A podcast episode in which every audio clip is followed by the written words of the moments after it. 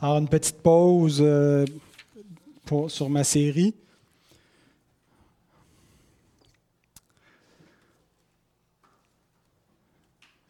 La femme adultère, mais ce n'est pas spécifiquement de elle dont on veut parler. C'est plutôt euh, de ce que Christ enseigne à ses auditeurs dans euh, ce- cet événement-là. Et le, sous-titre, il n'est pas affiché, mais c'est La femme adultère, un guide pour composer avec l'immoralité des autres.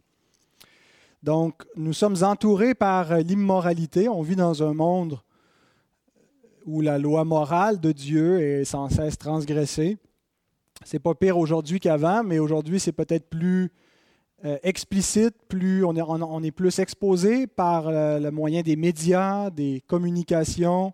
Euh, c'est difficile euh, de trouver refuge dans certains endroits. Je lisais un billet cette semaine d'un un frère euh, qui, disait qu'il voyageait, qu'il avait pris l'avion, puis il dit partout où il regardait, il y avait constamment euh, des, images sugge- suggestives de, nudité ou euh, de, sexualité dans les publicités, mais les gens qui regardent leurs écrans, leur iPad dans la- la- l'avion, il dit J'arrivais pas, j'étais bombardé de toutes parts.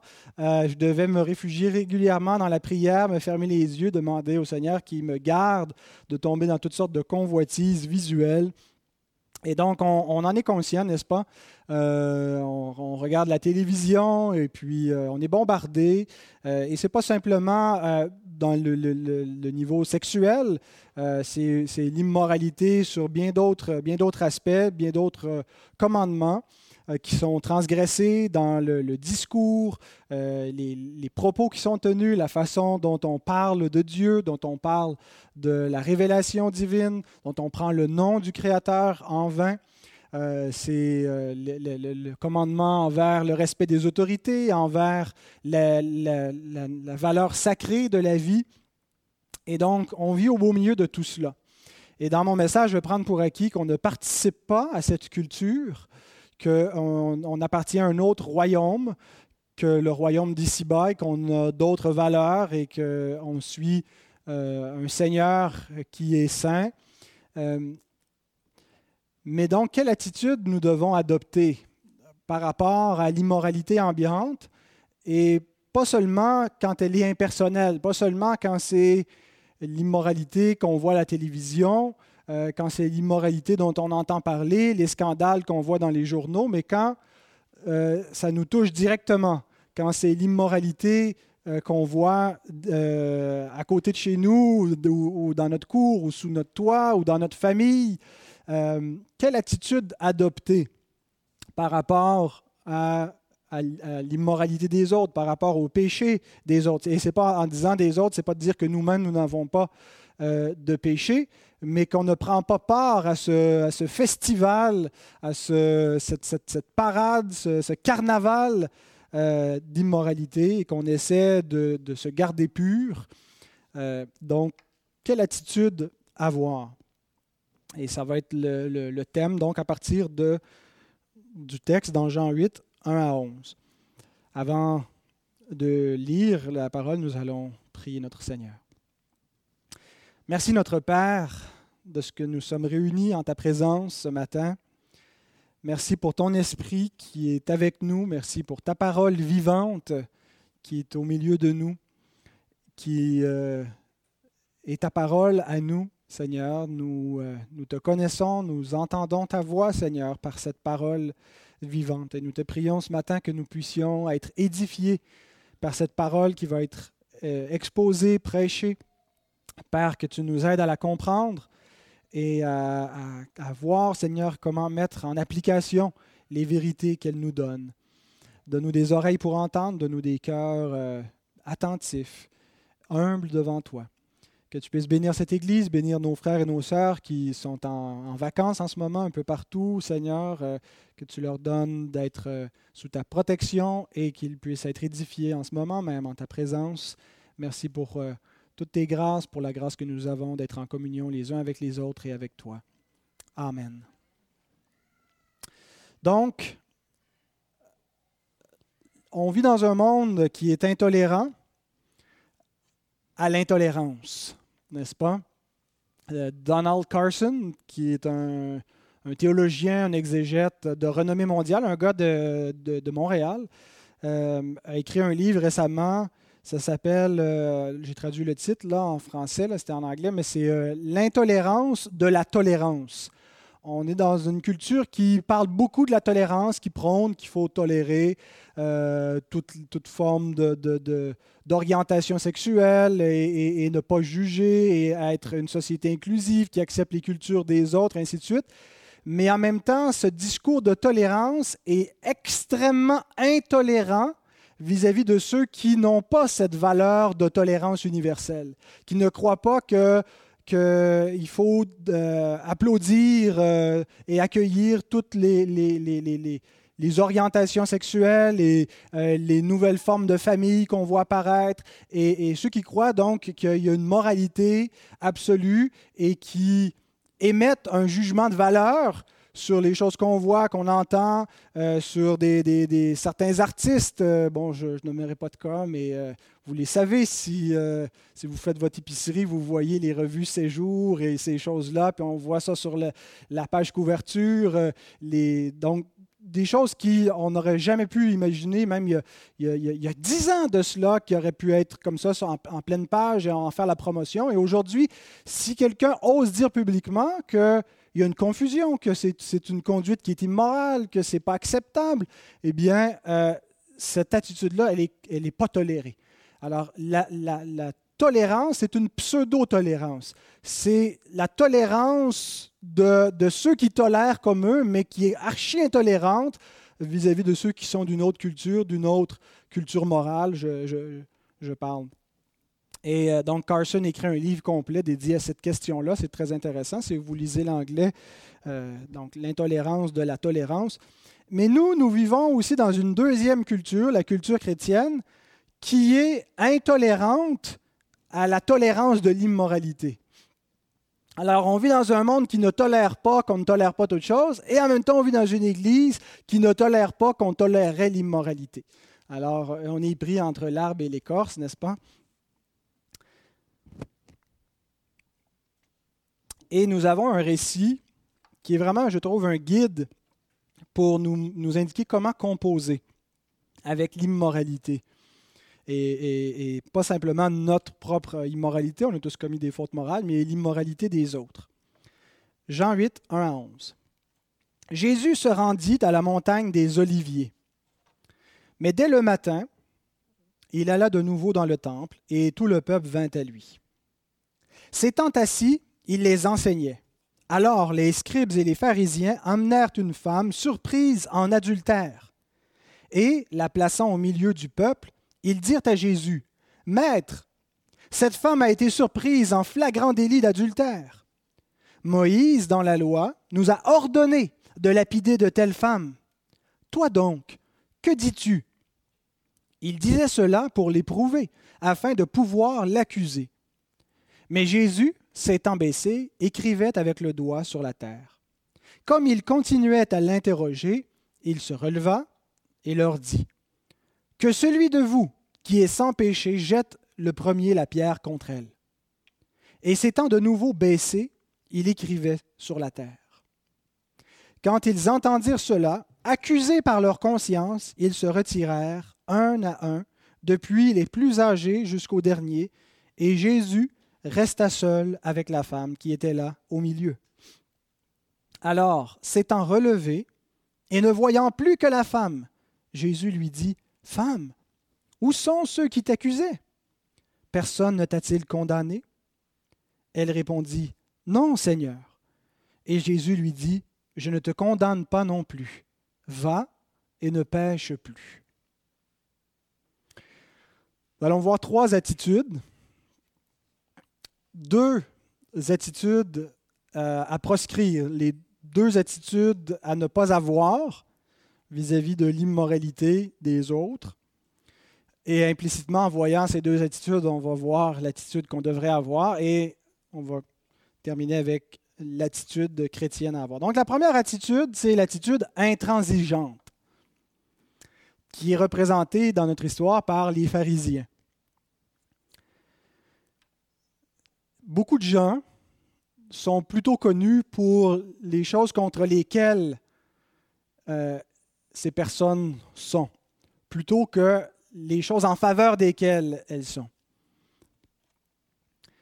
Elles sont reconnues parce qu'elles sont contre certains comportements, contre certaines croyances, contre certaines catégories de personnes. Et ce n'est pas un problème comme tel d'être contre l'immoralité, dans la mesure que c'est parce que c'est qu'on est pour la moralité.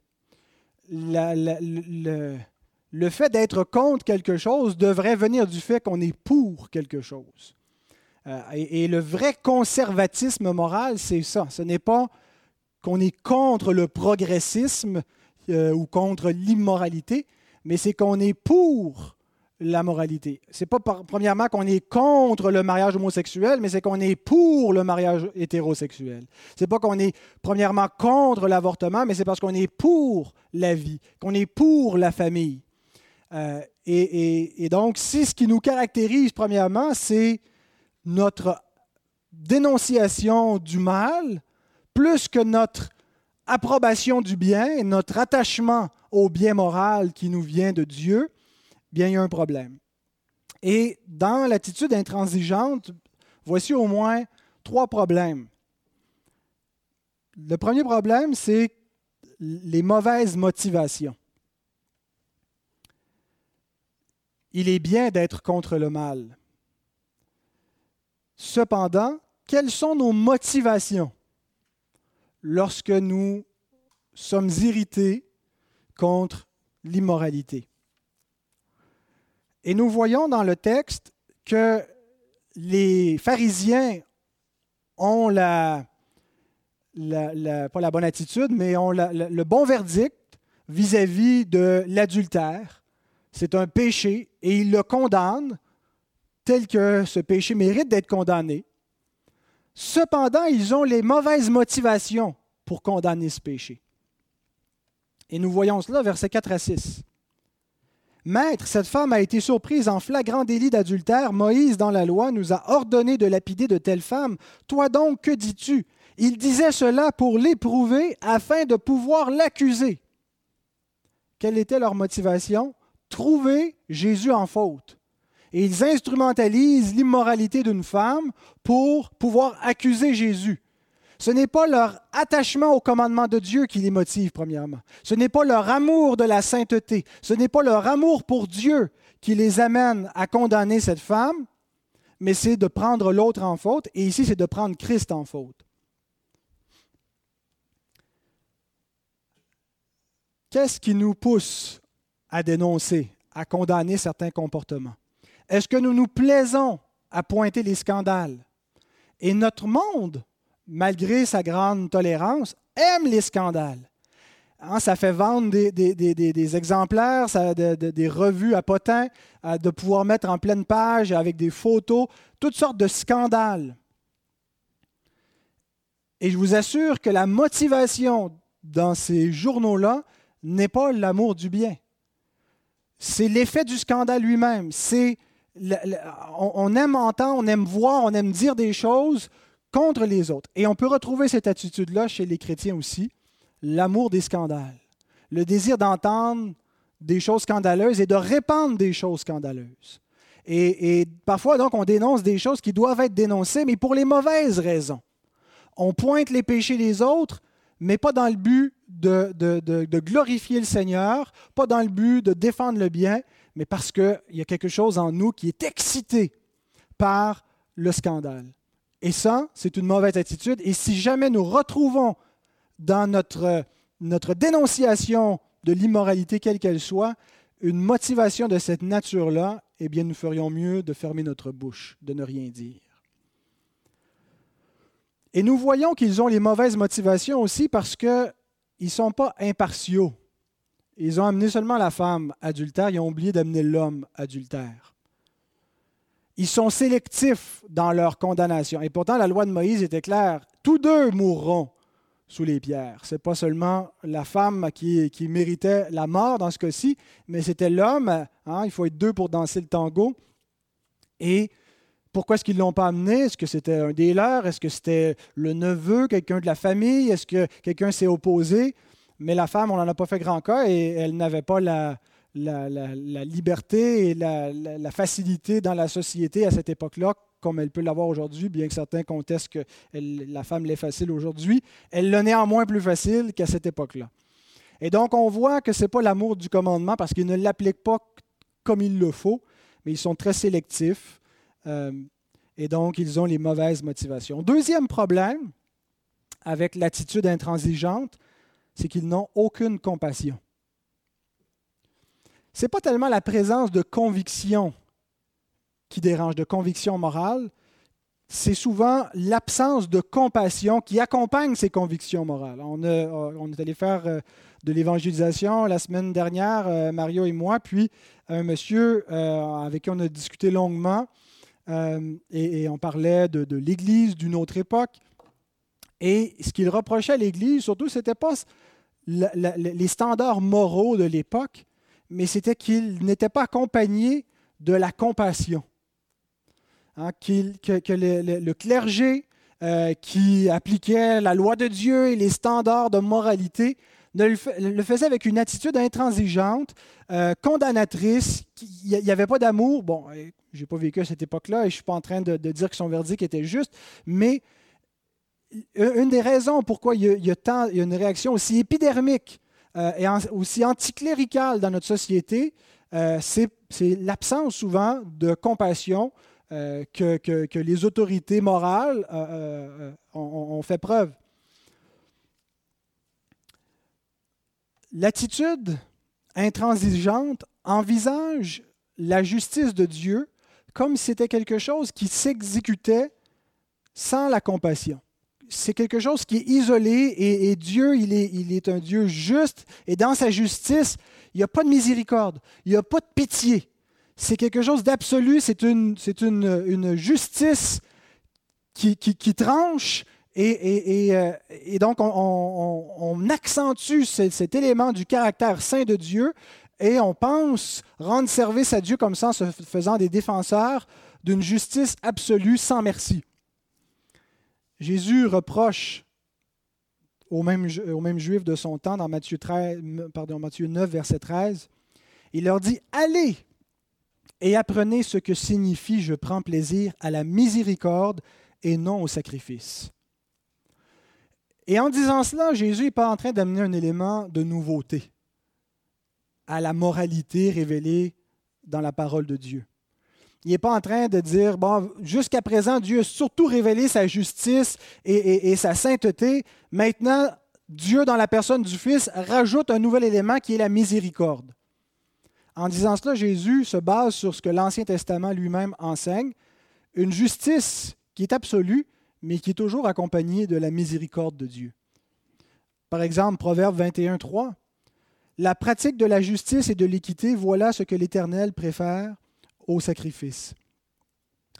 L'équité, la, la, bonté morale, Osée 6.6, car j'aime la piété et non les sacrifices et la connaissance de Dieu plus que les holocaustes.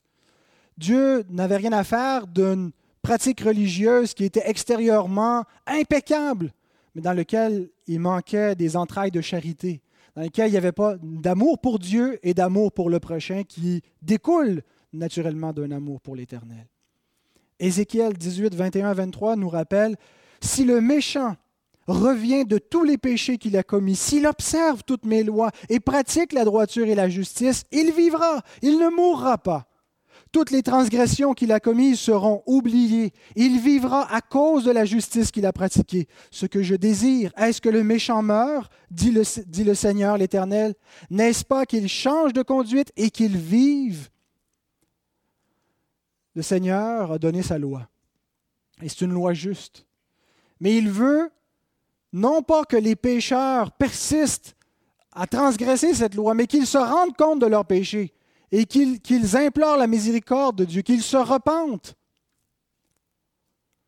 Parce qu'il veut faire grâce. C'est un Dieu de miséricorde. Est-ce que la loi de Moïse ne rappelle pas sans cesse qu'il est bon, lent la colère, miséricordieux, qui fait grâce pour mille générations? Donc, ce n'est pas quelque chose de nouveau. Et les pharisiens n'ont pas compris le ministère de la justice de Dieu. Ils appliquaient la, loi morale de Dieu sans tenir compte de l'autre aspect que Dieu donne avec sa loi, qui est sa miséricorde. Toute attitude qui défend la justice sans la compassion n'est pas de Dieu. Il faut défendre la justice. Il faut défendre la valeur absolue de la loi morale de Dieu, mais il faut le faire avec la compassion de Dieu. Autrement, on ne parle pas au nom de Dieu. On vient triturer la vérité que Dieu a révélée parce qu'on l'ampute de, l'ensemble de ce que Dieu dit. Oui, Dieu a déclaré la, la, valeur absolue de ses commandements, mais il a également déclaré la miséricorde envers les pécheurs. Et lorsqu'on oublie la compassion pour les pécheurs et qu'on fait simplement faire tomber le verdict de condamnation sur les autres, eh bien, on adopte l'attitude de Jonas. Jonas, pourquoi est-ce qu'il ne voulait pas aller vers les, Ninivites? Parce que je savais que tu étais un Dieu qui fait grâce et qui fait miséricorde. Et je n'avais pas envie de voir cette bande d'immoraux de Ninivites être graciés par l'Éternel. Est-ce qu'on a parfois des sentiments semblables à ça? Il y a des gens qu'on n'a pas envie de voir venir à la grâce. On aimerait mieux les voir brûler en enfer. Quelqu'un m'avait dit à la blague, c'était vraiment une blague, mais qui, révélait une vérité. J'avais dit, j'ai rencontré, ou j'ai vu, en tout cas, je ne l'avais pas rencontré personnellement, mais j'ai vu Vincent Lacroix en prison quand j'étais aumônier. Il m'a dit, j'espère que tu ne lui présenteras pas l'Évangile. c'était vraiment une blague, euh, mais en même temps, il y a cette espèce de sentiment de vengeance dans notre cœur il a eu une injustice, il a commis des crimes, il a abusé des personnes innocentes, il a volé les économies de personnes honnêtes. Il ne mérite pas le pardon de Dieu. Il mérite d'être condamné, effectivement. Mais nous aussi. Une attitude intransigeante qui veut la justice de Dieu, mais qui oublie la miséricorde de Dieu, n'est pas de Dieu. Rappelons-nous des disciples qui voulait faire descendre le feu sur les Samaritains. Luc 9, 53 à 56. Mais on ne le reçut pas, on ne reçut pas Jésus dans le village des Samaritains parce qu'il se dirigeait sur Jérusalem à cause du racisme et de l'animosité qu'il y avait entre ces deux peuples-là, les Samaritains et les Juifs. Jésus passe par leur village parce qu'il s'en va à Jérusalem, personne ne veut le recevoir. Hein, si ce n'est pas de l'intolérance, si ce n'est pas une attitude méchante, alors les disciples voient ça, Jean et Jean, voyant cela, dirent au Seigneur, veux-tu que nous commandions que le feu descende du ciel et les consume? Je ne sais pas quel pouvoir il s'imaginait avoir, si Jésus avait dit oui. Jésus se tourna vers eux et les réprimanda, disant, Vous ne savez de quel esprit vous êtes animés. Car le Fils de l'homme est venu non pour perdre les âmes des hommes, mais pour les sauver. Votre zèle missionnaire n'est pas un zèle qui vient de Dieu, c'est un zèle amer. Vous avez un, zèle de, chauviniste, un zèle. Euh, euh, vous êtes des zélotes qui mettaient des gens à mort pour la justice de Dieu, mais d'une manière qui était. Ce n'était pas la peine de mort telle que, que l'Écriture de l'Ancien Testament le prescrivait.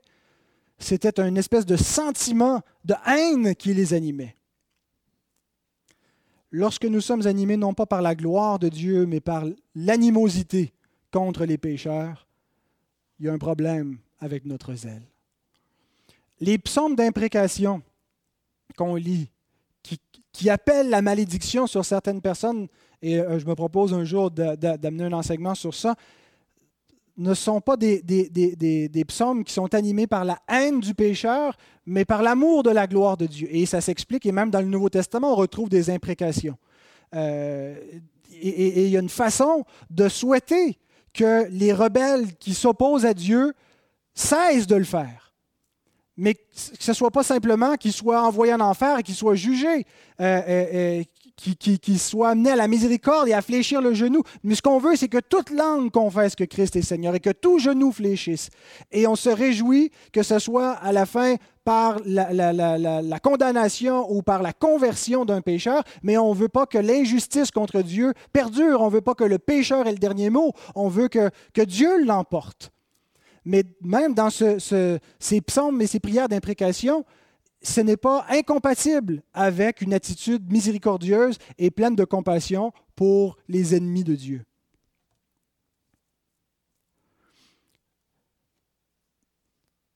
Lorsqu'on n'a pas envie que des gens de mauvaise vie viennent troubler notre belle petite réunion du dimanche matin, vous savez, on est tous beaux, bien habillés, tout le monde a une belle vie rangée. Si les gens de mauvaise vie, ceux avec qui Jésus se tenait, les gens de mauvaise vie, c'est des gens qui, ont quelque chose de dérangeant juste dans leur apparence, dans leur façon de s'exprimer, dans ce qu'ils dégagent, dans leur, leur, façon de penser. Et bien sûr, ils ne continuent pas toute leur vie durant à être des gens de mauvaise vie. Et on espère que lorsqu'ils viennent à Christ, ils changent et ils deviennent des gens de bonne vie. Mais il y a parfois dans notre cœur un dégoût pour les pécheurs, de sorte qu'on serait fort mal à l'aise de voir des gens de mauvaise vie remplir cette salle. Qu'on n'aurait pas envie d'y voir. On se dirait on était mieux quand on était juste entre nous. Et il y a un problème dans cette attitude. Lorsque nous n'évangélisons pas parce qu'il y a des gens, on se dit, eux autres, je ne jetterai pas mes perles au pourceau. On regarde ce qu'ils sont, ce qu'ils pensent, la façon qu'ils s'expriment, et on aurait l'impression qu'avoir commerce avec eux, même de leur parler de l'amour du Seigneur, ça serait de, se souiller. Eh bien, nous avons l'attitude pharisienne en agissant ici. Quand Jésus dit de ne pas jeter ses perles au pourceau, il ne parle pas nécessairement de ces gens-là. Il y a un contexte, il y a un temps où les gens se montrent indignes de l'évangile qu'on annonce et qu'il faut secouer la poussière de nos pieds. Mais si on ne parle même pas une première fois à des gens parce qu'on les condamne d'avance et on se dit qu'ils ne sont pas dignes d'entendre ou ils ne voudront pas entendre et qu'on les rejette avant même de leur avoir annoncé l'Évangile, nous avons une attitude intransigeante. Et si non seulement on n'évangélise pas, qu'on ne leur parle pas de notre bouche, mais que même notre attitude les repousse, que tout ce qui semble être perçu dans notre sainteté de chrétien, c'est un mépris pour les pécheurs, un mépris pour le monde immoral et aucune compassion pour les perdus, eh bien, nous ressemblons à ces pharisiens. Jésus attirait les gens de mauvaise vie. Et pourtant, il incarnait la loi morale de Dieu parfaitement, mais il avait une compassion il était capable d'accueillir des gens de mauvaise vie et de leur parler. Il était capable de, leur montrer de la valeur et de l'amour sincèrement. Et on a de la difficulté avec ça. Nos entrailles sont étroites. Notre, accueil n'est pas inconditionnel. Et nous devons prier que le Seigneur nous donne des cœurs plus compatissants, plus aimants. Vraiment d'être... d'être et ça ne veut pas dire de se mettre, et on va arriver à l'autre attitude qu'il ne faut pas... Euh, accepter, mais j'y viens dans un instant. Et la troisième erreur dans l'attitude intransigeante, c'est qu'ils se condamnent eux-mêmes. L'absence de compassion pour des pécheurs vient d'une fausse perception qu'on a de nous-mêmes. De se voir juste ou de se voir moins sale, moins criminel que d'autres. Jésus était infiniment plus sévère avec les pharisiens et les a trouvés infiniment plus impurs dans leurs pensées, dans leur cœur, que les prostituées, que les publicains. Parce qu'ils se croyaient justes.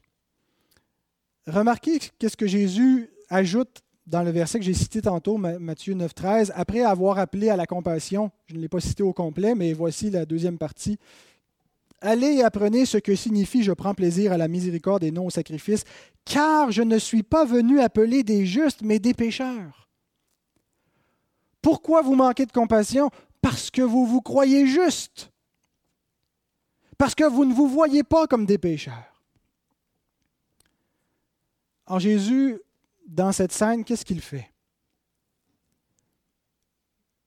Excellent. Vous voulez appliquer la justice. Vous reconnaissez avec raison que cette femme est coupable d'adultère et qu'elle mérite la mort. Vous aussi. Versets 7 à 9. Comme il continuait à l'interroger, il persiste. Jésus, il était probablement déjà en train d'écrire, il faisait quelque chose, il ne répond pas immédiatement, il y a un malaise qui doit s'installer. Il persiste, il l'interroge. Il se releva et leur dit Que celui de vous qui est sans péché jette le premier la pierre contre elle. Et en disant sans péché, il ne voulait pas dire celui qui n'a jamais fait aucun péché que ce soit. La, théologie des Juifs de l'époque ne croyait pas qu'il y avait des gens qui étaient parfaitement justes, qui n'avaient jamais péché, mais que celui qui n'a jamais péché de la sorte, que celui qui n'a pas commis de choses de la même nature, de la même gravité, jette le premier la pierre. Et s'étant de nouveau baissé, il écrivait sur la terre. Qu'est-ce qu'il écrivait? L'Écriture ne nous le dit pas. Certains ont suggéré qu'il écrivait les commandements de Dieu, peut-être qu'il ajoutait des noms à côté de ceux qui les avaient transgressés. On sait que Jésus parfois connaissait directement la pensée, prophétisait sur les, gens, avait dit à la femme samaritaine, tu as bien fait de me dire que tu n'as pas de mari parce que tu as eu cinq maris, celui avec qui tu es en ce moment, ce n'est pas ton mari. Il connaissait la vie des gens. Et c'est peut-être comme ça, en étant exposés, qu'ils se sont mis à être accusés dans leur conscience, on suppose, mais le texte nous dit qu'ils ont été accusés dans leur conscience en entendant cela. L'Esprit Saint a produit une conviction de péché. Quand ils entendirent cela, accusés par leur conscience, ils se retirèrent un à un, depuis les plus âgés jusqu'au dernier, et Jésus resta seul avec la femme qui était là au milieu. Cette femme mérite de mourir, Jésus. Elle a commis l'adultère. Vous aussi, vous méritez de mourir. Vous aussi, vous êtes adultère. Vous aussi, vous êtes meurtrier. Lorsque nous sommes prompts à condamner et à faire tomber une condamnation sans appel, c'est parce qu'on n'a pas vu notre propre corruption. On est beaucoup plus humble quand on s'est ramassé la face dans la boîte, n'est-ce pas? Quand on a vu l'état de notre propre cœur et notre propre péché, ça fait tomber un petit peu notre arrogance, ça fait tomber nos prétentions, notre masque. Et l'Écriture nous révèle qu'on n'est pas tous coupables d'un adultère consommé, comme la femme qui est prise en flagrant délit d'adultère. Mais nous sommes tous adultères néanmoins. Jésus dit si quelqu'un d'entre vous convoite une femme qui n'est pas la sienne, porte les regards sur une femme mariée, s'imagine des choses. Si une femme, inversement, veut plaire à un homme qui n'est pas le sien, veut attirer l'attention sur elle, même si ça ne va pas plus loin que ça, nous dit Seigneur, nous sommes adultères. Et j'ai le regret de vous annoncer que nous sommes tous adultères. Que sur le plan de la pureté sexuelle, il n'y a personne qui a une feuille de route qui est impeccable, qui n'a jamais commis aucune faute. Même les personnes les plus chastes et les plus retenues sont coupables d'immoralité. Et ce n'est pas seulement la question de l'adultère. C'est la haine qu'on conçoit dans nos pensées. C'est l'amour qu'on a pour nous-mêmes au point de faire de nous-mêmes une idole. De vivre pour nos caprices, pour notre intérêt, de ne pas comprendre qu'on n'est pas apprécié à notre juste valeur. C'est ce qu'on dérobe et ce n'est pas toujours des choses matérielles qu'on dérobe. Nous avons transgressé la loi morale de Dieu et c'est ce que nous devons comprendre. Ô homme, Romains 2, verset 1, qui que tu sois, toi qui juges, et ce n'est pas l'idée d'émettre simplement un jugement moral. Et quand, l'Écriture nous dit qu'on ne doit pas juger, ailleurs nous dit qu'on doit juger. Ce que ça veut dire, c'est que c'est celui qui, qui, qui, méprise et qui euh, condamne parfois sans, sans avoir euh, assez d'éléments pour, juger, euh, parce que l'Écriture nous appelle néanmoins à avoir un discernement, mais il y a un mauvais jugement. Et celui qui, qui juge de cette façon-là est inexcusable. Car en jugeant les autres, tu te condamnes toi-même, puisque toi qui juges, tu fais les mêmes choses. Plusieurs et plusieurs dans l'auditoire de Jésus, parmi ces hommes qui amènent cette femme coupable, n'ont pas compris le deuxième usage de la loi. Vous savez, les trois usages de la loi, la loi qui doit euh, garder le, peuple d'Israël sur la bonne traque, le premier usage, qui a une valeur euh, civile, une orientation. Le deuxième usage, c'est qu'elle doit conduire à Christ. Et le troisième usage, c'est que ça devienne une, une, règle de conduite pour la vie nouvelle. Mais le deuxième usage de la loi, Paul nous dit ceci dans Galates 3, 24.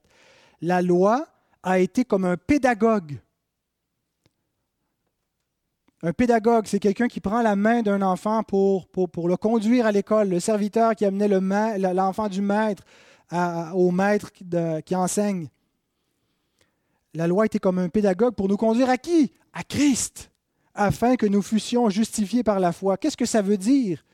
C'est quoi ce deuxième usage de la loi? La loi nous montre notre incapacité à atteindre les standards de Dieu. Elle nous révèle que nous sommes corrompus, que nous sommes coupables. Et Dieu n'est pas en train de nous dire, deviens, tombe dans le moralisme, fais le plus d'efforts que tu peux pour observer la loi morale. Il n'est pas en train de dire non plus, balance la loi morale derrière ton dos puisque tu ne peux pas la tenir. Il est en train de nous montrer, tu as transgressé la loi qui reflète mon caractère saint qui a, transgressé l'ordre établi par ton Créateur. Et par conséquent, tu as besoin d'un sauveur. Tu as besoin de la justice d'un homme qui n'a pas transgressé ma loi. Tu as besoin d'un sauveur, d'un autre Adam, d'un autre Israël juste qui a gardé mes commandements, qui a hérité de la terre que j'avais promis qui a hérité de mes promesses et qui va te donner la vie éternelle. Tu as besoin d'une autre justice que de la tienne. Regarde la tienne, elle est insuffisante. Mais les Juifs n'ont pas compris le deuxième usage de la loi. Ils n'ont pas compris qu'une fois l'alliance des œuvres transgressée, il y avait besoin d'un nouvel homme, un nouveau fils de Dieu pour établir la justice. Et ils ont cherché dans la loi le moyen d'établir leur propre justice. Lorsqu'elle nous mène à Christ, ça change tout. Donc, les trois erreurs de l'attitude intransigeante, les mauvaises motivations, l'absence de compassion et le fait qu'ils se condamnent eux-mêmes. La deuxième attitude à ne pas avoir, c'est l'attitude complaisante. C'est exactement l'inverse de la première. Et parfois, la même personne dans une même vie passe d'une attitude à l'autre. Après avoir été légaliste, de s'être rendu compte que c'est impossible, d'avoir soi-même péché d'une manière euh, honteuse, certains deviennent antinomiens. Il était très rigoriste, très à cheval sur les principes, démordent pas, prêt à condamner tout le monde jusqu'à ce qu'eux-mêmes deviennent immoraux dans leur conduite. Et là, on, tient un discours opposé. Il ne faut pas condamner personne, euh, il ne faut jamais juger, euh, il faut sans cesse euh, accueillir et, on devient antinomien littéralement. La loi, c'était l'ancienne alliance, c'est l'ancien régime. Maintenant, on est dans la grâce. Il n'y a plus de condamnation. Et là, on se met à citer de travers tous les passages qui vont dans ce sens-là, une grâce déformé, euh, les passages qui disent qu'il ne faut pas juger, euh, tu vois la paille qui est dans l'œil de ton frère, tu ne vois pas la poutre qui est dans le tien, et, on, prend tout ça de travers avec une attitude complaisante, que le péché n'est jamais grave. Tout ce qui est grave, c'est celui qui juge le péché. Notre société, il y a 50 ans, était intransigeante. Aujourd'hui, elle est aux antipodes. Aujourd'hui, c'est le, vivre et laisser vivre. Et c'est même pas laisser vivre, c'est même pas euh, le, fait qu'on réclame le droit de se comporter comme on veut tant aussi longtemps qu'on euh, ne viole pas la liberté d'un autre, mais c'est qu'on réclame le droit de ne pas recevoir aucun reproche, aucune appréciation morale que ce soit de notre conduite. Je ne veux rien entendre. Et même, il y a eu plusieurs jugements de différentes cours aux États-Unis, au Canada, qui ont interprété les lois de crimes haineux, les discours haineux dans ce sens-là. Un discours haineux, ce n'est pas simplement de tenir des propos racistes injustifiés envers une catégorie de gens et d'appeler à la violence contre eux. Aujourd'hui, d'indisposer quelqu'un par son discours, de tenir publiquement un discours dans une prédication ou, en faisant de l'évangélisation où on condamne certains actes moraux, et on ne parle, pas qu'on condamne une ethnie ou, ou, des individus, mais on condamne des actes, eh bien, ça a été interprété comme des discours haineux. Et on réclame donc le droit non seulement de vivre comme on veut, mais d'avoir le droit qu'une personne ne nous fasse de reproches. Et notre société est rendue là.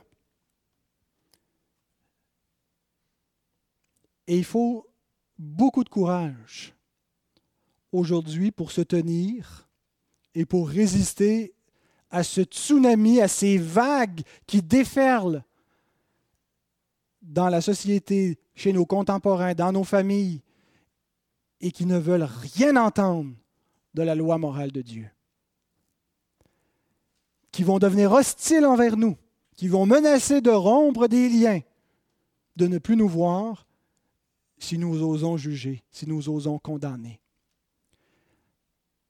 Et non seulement il y en a qui ne veulent pas entendre, mais il y a des intimidateurs. Il y en a qui ne font pas simplement s'en tenir à tu m'achètes le poche et, on se respecte. Et il y en a qui vont chercher à être offensés pour faire de l'activisme juridique, faire des poursuites. Il y a des gens qui vont dans les églises pour entendre un discours ou pour être refusés comme membres à cause de leur conduite morale, sachant d'avance que l'Église ne pourra pas les accueillir dans certaines conditions, et ils vont les poursuivre en justice.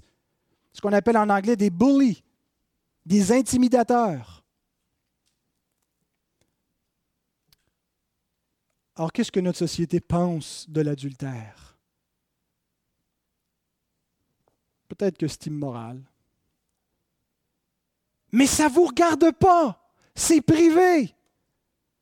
Taisez-vous, ça ne vous regarde pas. Vous n'avez rien à dire de la femme adultère. Juste le titre de ce message est dérangeant. La femme adultère. Et là, on vise la femme et, on, on, condamne une action morale. Il y a un site Internet. C'est vraiment décourageant de voir ça. Ça s'appelle ashleymadison.com. Et je le dis pour le dénoncer. Vous savez, c'est quoi ce site-là? C'est un site qui fait des millions, qui, organise des rencontres entre personnes mariées pour susciter l'adultère. le, slogan, c'est La vie est, courte, tentez l'aventure. Ça se dit mieux en anglais. Life is short, uh, dit ça? have an affair. des centaines de milliers de personnes sont inscrites sur ce site-là. Il y a des pubs qui jouent au Super Bowl où on voit comme ça des, scènes et ça dit ces deux personnes sont mariées, mais pas ensemble. Euh, et, donc, vous êtes tanné, vous en avez marre, votre mari, votre femme vous néglige. Une aventure si le, si le divorce n'est pas une option. C'est là où notre société est rendue. Et c'est toléré et on peut passer ça dans des heures de grande écoute, des publicités. Et si on condamne, si on dit que c'est immoral, si on dit que ceux qui pratiquent ça commettent une immoralité, et si on condamne ça, eh bien, une attitude épidermique. De quoi vous vous mêlez? Vous voulez imposer votre loi morale à qui? Et il y a des chrétiens évangéliques de cette tendance. Ils ne sont pas à ce point-là. Je ne pense pas qu'ils vont s'inscrire sur ashleymadison.com. Je ne pense pas qu'ils vont dire que c'est une bonne chose. Mais ils ont en germe cette attitude de il ne faut pas condamner. L'Église qui, prononce un verdict moral se trompe. Il ne faut jamais avoir euh, une attitude qui condamne de quelque façon. Et donc, deux erreurs dans l'attitude évangélique qu'on peut rencontrer. La première, c'est une erreur théologique, c'est l'idée que Jésus ne condamne pas le pécheur. Et on va prendre l'exemple de la femme adultère. vous voyez, cette femme qui a commis une immoralité, Jésus ne la condamne pas. Alors si Jésus ne la condamne pas, pour qui vous vous prenez, vous, l'Église évangélique de Saint-Jérôme, pour dire la femme adultère? Vous vous élevez au-dessus de Jésus et vous émettez un jugement moral contre des gens, des pauvres pécheurs qui ont juste besoin de compassion.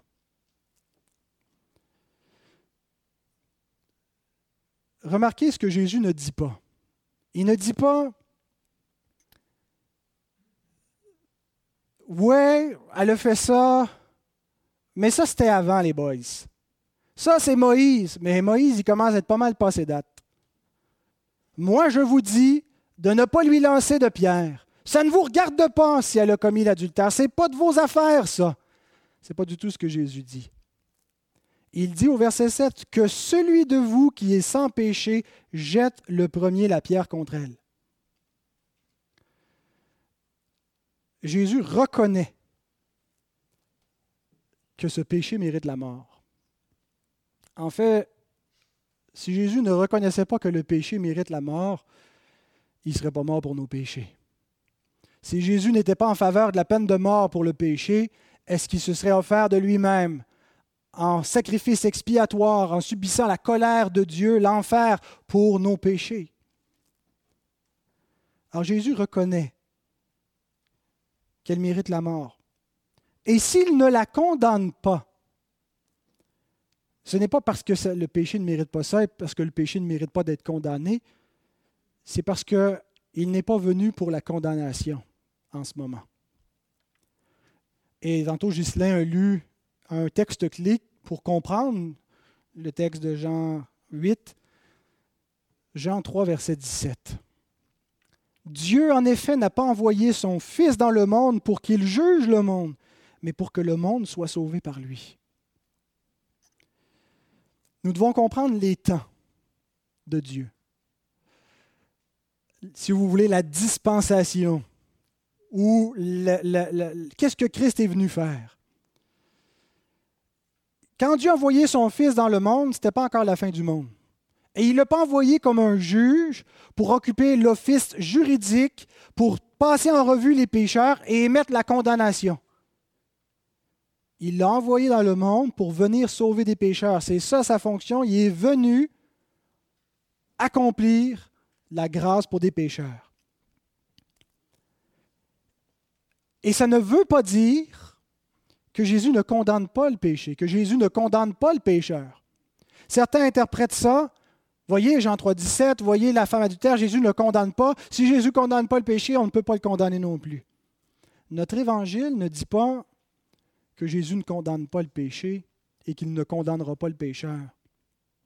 Notre évangile dit que Jésus est roi et que ce roi offre à tous les pécheurs la grâce. Et ils doivent se repentir. Parce qu'il viendra un temps où la grâce ne sera plus offerte. Et ce même Jésus sauveur va les condamner. Acte 17, verset 30 à 31. Dieu, sans tenir compte des temps d'ignorance, sans tenir compte de ce que les gens connaissent ou ne connaissent pas sa loi morale. Il y en a qui ne sont même pas conscients, qui vivent en, ennemis de Dieu qui offensent Dieu par leur conduite, et Dieu ne tient pas compte de leur ignorance.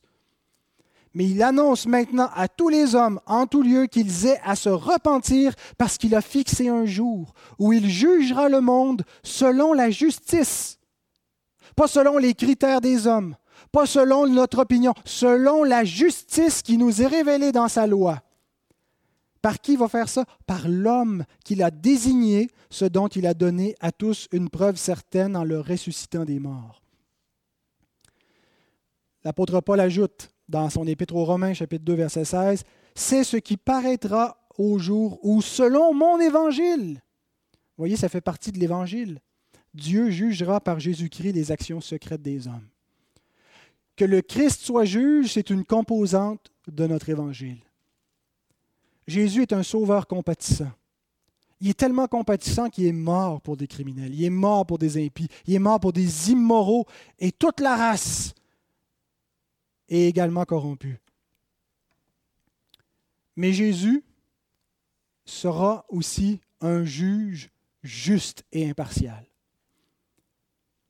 Il offre une grâce complète pour les pécheurs repentants, mais il y aura un jugement sans miséricorde pour les impénitents, pour les hommes qui persistent dans leur rébellion, et qui disent Ah, c'est pas grave. Jésus ne condamne pas les pécheurs. Péchons. On a une licence dans la grâce. On peut faire ce qu'on veut. Jésus ne condamne pas les pécheurs. Eh bien, c'est une mauvaise compréhension de qui est Christ. Le psaume 2 nous parle du Fils roi. David était un type, une, figure du Fils roi, le Messie.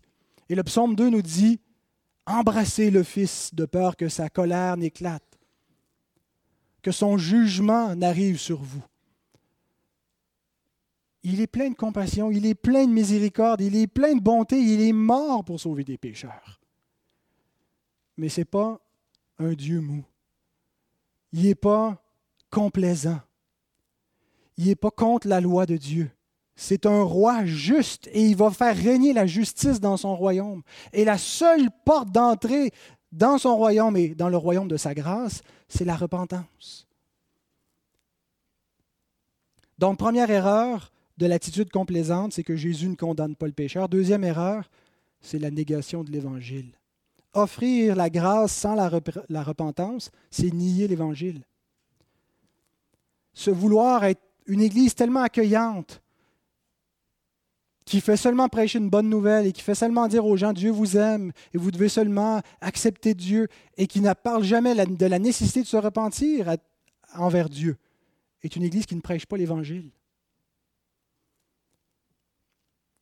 L'Évangile nous parle effectivement de l'amour de Dieu et d'être réconcilié avec lui, mais nous parle de la repentance.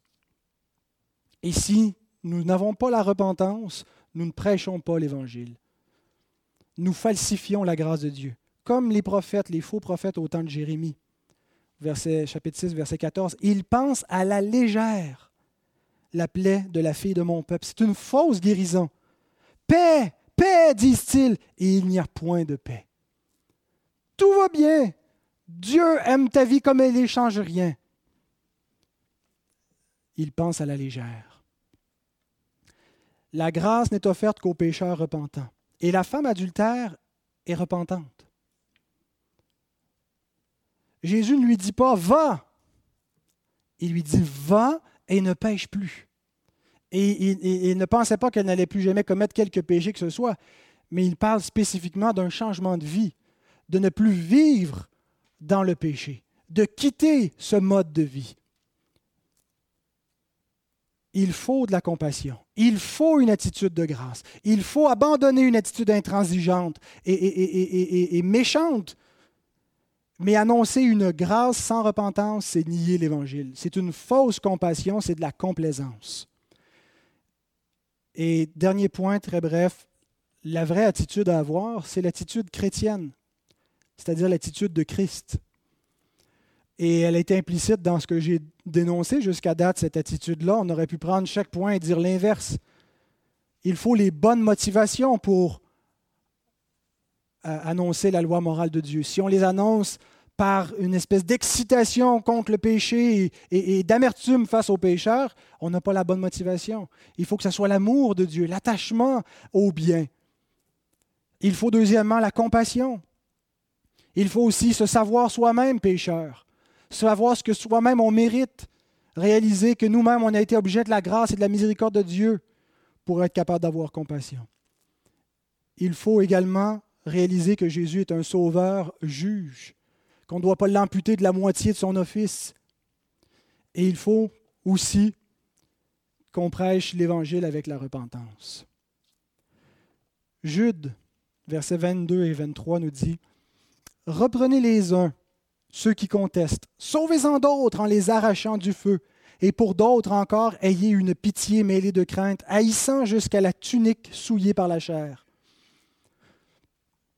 Il ne prône pas le vivre et laisser vivre, mais il dit reprenez. Faites pas juste vous taire. Je sais que c'est difficile, je sais que les gens ne veulent pas entendre, je sais qu'ils vont émettre un jugement moral vis-à-vis -vis de vous parce qu'ils vont dire que vous les jugez sans comprendre qu'il y a une compassion qui peut vous motiver et que c'est parce que vous voulez les détourner de la perdition. Mais reprenez-les quand même.